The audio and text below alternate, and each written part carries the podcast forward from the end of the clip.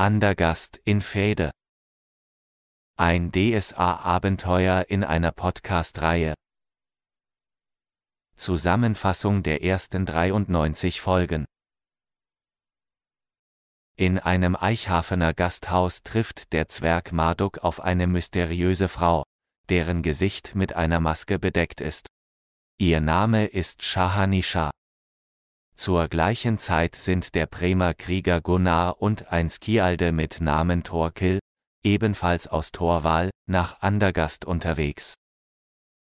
Die Wege der vier seltsamen Gestalten treffen sich in Täuflingen, im Land der Eisenholzener. Der dortige Junker und Sohn des Barons führt einen Kleinkrieg gegen den Junker der Todeisener, der ein Sohn des Freiherrn von Todeisen ist. Die beiden Patriarchen weilen nicht im Lande, weswegen die Söhne sich wegen einer Eisenmine gegenseitig das Leben schwer machen. Marduk ist mit seinem Oheim hierher nach Grubingen gekommen, weil dieser vor langer Zeit die Mine erbaut hat. Dieser möchte gern noch einmal sehen, was aus der Mine geworden ist. Shahanisha hat sich der Reise angeschlossen, da sie eine Söldnerin ist. Was so ein Weibsstück überhaupt in Andergast zu suchen hat, darüber schweigt sie sich aus. Es scheint sich aber um einen geheimnisvollen Auftrag zu handeln. Gunnar und Thorkill hingegen suchen nach einem Abenteuer und finden es hier an diesem Ort. Beide treiben natürlich unterschiedliche Beweggründe.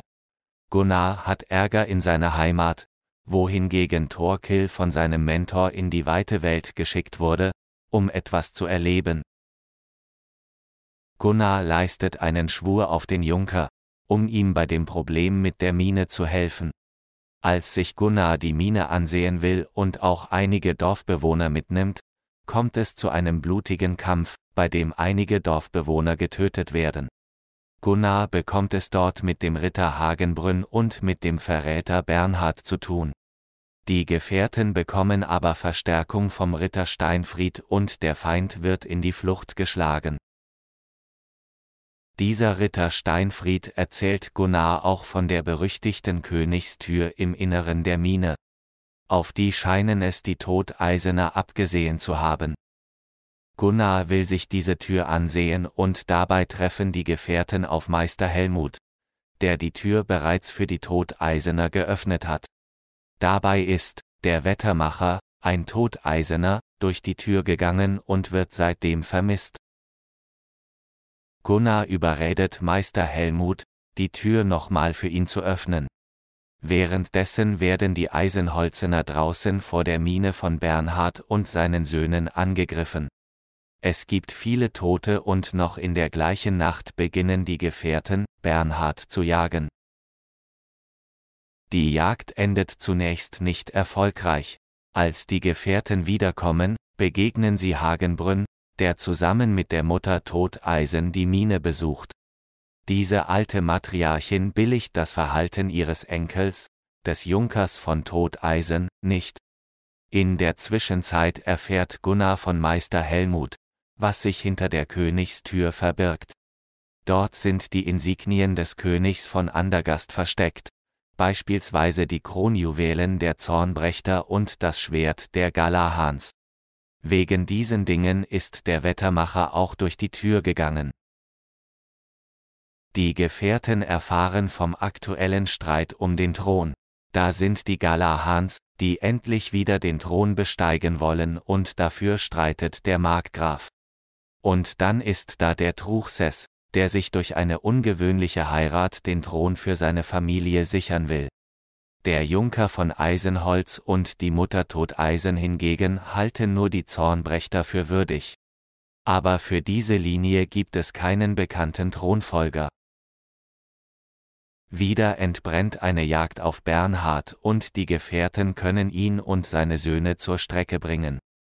Gunnar trifft auch zum ersten Mal auf die Druiden des Landes, die das Land des Jonas beschützen. Thorkill hingegen redet sich beim Baron und beim Vogt der Eisenholzener um Kopf und Kragen und wird in den Kerker geworfen. Die Todeisener und Eisenholzener haben ein traditionelles Gehaue um die Mine verabredet. Der Greifenfurter Rondra geweihte Angrond kommt bei den Eisenholzenern an, um vom Baron Rutger, einem Recke der Rondra, etwas zu lernen. Er trifft auch auf die Gefährten und unterhält sich mit Gunnar. Das Gehaue ist gleich ein interessantes Thema für ihn und Gunnar soll dieses Gehaue bestreiten. Angrond unterstützt Gunnar und die Gefährten bei der Vorbereitung. Die Todeisener gewinnen das Gehaue und zuerst scheint das Ziel erreicht. Der Streit der Todeisener und Eisenholzener scheint beigelegt. Doch dann tauchen Steinfried und Männer der Eisenholzener auf und beschuldigen den Wettermacher, die Insignien des Königs stehlen zu wollen. Nun entbrennt ein richtiger Kampf zwischen den Fraktionen und Hagenbrünn verlässt die Todeisener. Nisha trifft auf einen etwas anderen König, den Schmugglerkönig. Dieser kennt sogar Torgun und der Sucht, den alten Mann, ebenso wie das gestohlene Schwert der Galahans. Als Kontakt nennt er ihr Nikita, ebenfalls ein Maraskaner wie Nisha. Der verpflichtet Nisha, den Wächtern in der Mine zu helfen. Dafür zeigt er ihr einen geheimen Eingang in die Mine.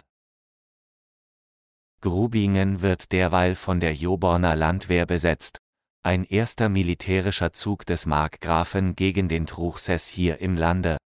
Nisha und Heiner, ein weiterer Verbündeter der Gefährten, werden gefangen genommen. Die Situation spitzt sich überall zu.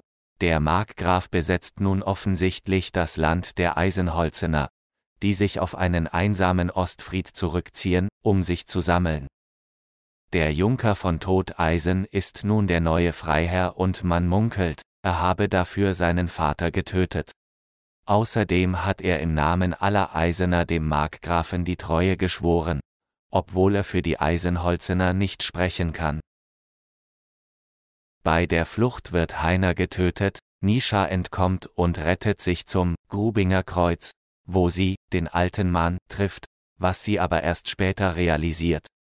Dieser scheint ein andergastischer Patriot zu sein und wird später von den neuen Besatzern gefangen genommen. Nisha hatte vor ihrer Gefangennahme ein Paket mit Schriften an Grond anvertraut. Der findet nun heraus, dass es die Schriften des Torgun sind, seiner Meinung nach einem Erzketzer, der die Rondra verraten hat. Gunnar greift Grubingen an, um es zurückzuerobern. Die Schlacht fordert viele Verluste, Erlekil und Nisha verlieren fast ihr Leben. Aber Grubingen wird zurückerobert. Gunnar zieht zurück zum Ostfried, der zur Festung ausgebaut wird. Die Burgen der Eisenholzener werden vom Marschall des Markgrafen belagert. Etwas später beginnt auch die Belagerung des Ostfrieds. Der Junker von Eisenholz bricht zum Ostfried durch. Er teilt Gunnar mit, dass sein Vater, der Baron Rutger, beim Kampf gegen die Schwarzpelze an der Orkenwacht hinterrücks getötet wurde. Andergast ist wirklich vielen Gefahren gleichzeitig ausgesetzt. Hier fällt der Name Halbjörnsson, der hinter dem Attentat stecken soll. Gunnar kennt diesen Namen, denn das ist ein alter Feind aus Torwal. Der Ostfried muss aufgegeben werden und die Überlebenden ziehen nach Hölzlingern.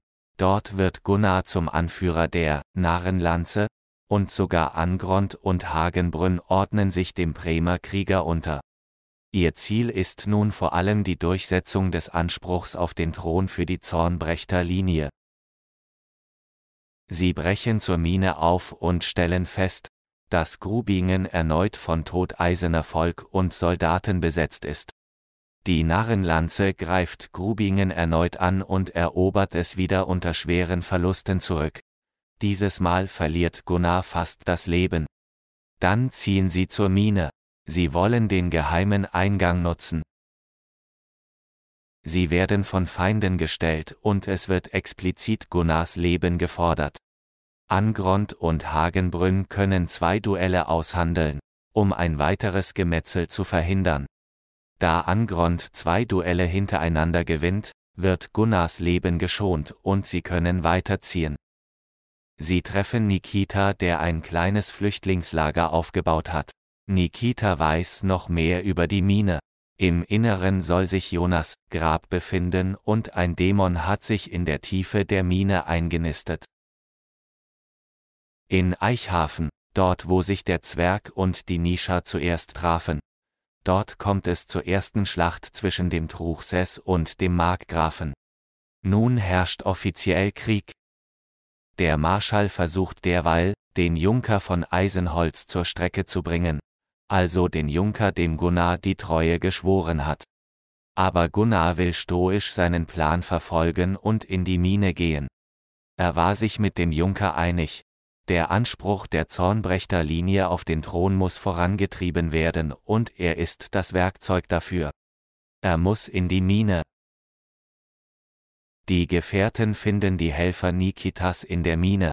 Alle sind halb verrückt vor Angst und Isolation und sie erfahren, dass der Schmugglerkönig den alten, wahren König von Andergast versteckt hielt. Es ist, der alte Mann, und Nisha weiß, dass dieser am Grubinger Kreuz in Gefangenschaft gegangen ist. Sie steigen weiter in die Mine hinab und müssen Opfer beklagen. Der Dämon bietet List und Täuschung auf. Er macht seine Gegner wahnsinnig und richtet sie gegen sich selbst. Erst der willensstarke Angrond kann den Dämon am Ende erschlagen und ihn zurück in die Niederhöllen schicken. Die Gefährten verlieren all ihre Gefolgschaft, die Narrenlanze ist zerschlagen. Nisha hat sogar Hagenbrünn umgebracht, als der Dämon in ihrem Kopf tobte. Doch das hat glücklicherweise nur Gunnar gesehen.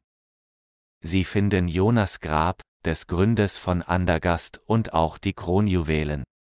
Dann kehren sie zum Lager zurück, welches in der Zwischenzeit überfallen wurde. Wieder fällt der Name Halbjörnsson. Gunnar und Nikita entscheiden, mit den Kronjuwelen nach Andergast zu gehen. Doch vorher treffen sie nochmals die Druiden, die noch mehr über den geschlagenen Dämon wissen.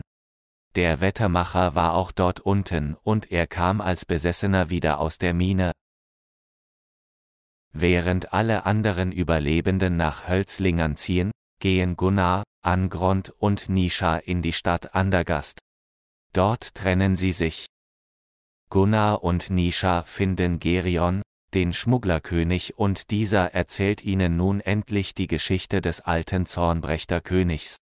Und sie erfahren vom legendären Kampf, der hier in der Stadt getobt hat. Torgun und Seishaban haben hier vor vielen Jahren gegen einen Kult des Namenlosen gekämpft und der Inquisition geholfen, mit Breios Hilfe diesen Tempel aus der Stadt herauszubrennen. Aus dieser Zeit kennt man sich. Angrond trifft derweil den Truchsess und erzählt ihm davon, dass er die Kronjuwelen der Zornbrechter aus der Mine geholt hat. Dafür wird er vom Truchsess eingekerkert. Der Erzprätor des Preios sorgt heimlich dafür, dass Angrond entkommen kann. Die Geweihtenschaft der Stadt steht auf Angronds Seite. Schon am Tag darauf verlassen die drei Gefährten Andergast schon wieder per Boot. Gunnar hat nun ein neues Ziel. Sie sollen die Thronfolger finden. Es gibt solche und sie wurden bis zum heutigen Tag versteckt beziehungsweise leben unter falschem Namen bei recht einfachen Andergastern auf dem Lande.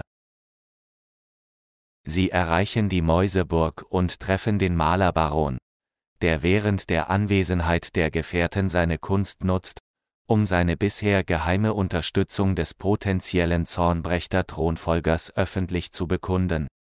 Das führt zu einer handfesten Schlägerei auf der Burg. Der Besuch erweist sich aber trotzdem als Glücksfall, denn die Gefährten werden hier gut ausgerüstet. Dann ziehen sie los, um endgültig die Thronfolger zu finden. Dafür müssen sie bis ins Grenzgebiet des Landes ziehen. Hier trennt sich Nikita von ihnen und gibt Gunnar die letzten Informationen über den Aufenthaltsort der Prinzen. Angrond hat eine Vision, in der er sieht, dass ein legendärer Greif des Preios auswählen wird, wer der wahre Thronfolger der Zornbrechter ist. Denn es gibt nicht nur einen Prinzen, sondern mehrere. Wieder trennt man sich, Gunnar kann den alten Mann den wahren König aus dem Kloster Eulau befreien und Angrond findet die beiden Prinzen auf dem Gut eines Junkers. Nach einer wilden Flucht machen sich alle auf in die entgegengesetzte Ecke von Andergast, sie reisen zur Orkenwacht. Und dort findet sich noch ein dritter Prinz ein. Es gab sogar noch weitere Bastardkinder des alten Königs, aber diese sind bereits tot. Im winterlichen Gebirge kämpfen sie sich über den Pilgerpfad der eisigen Steine. Dir hat dieser Podcast gefallen? Dann klicke jetzt auf Abonnieren und empfehle ihn weiter. Bleib immer auf dem Laufenden und folge uns bei Twitter, Instagram und Facebook. Mehr Podcasts findest du auf meinpodcast.de.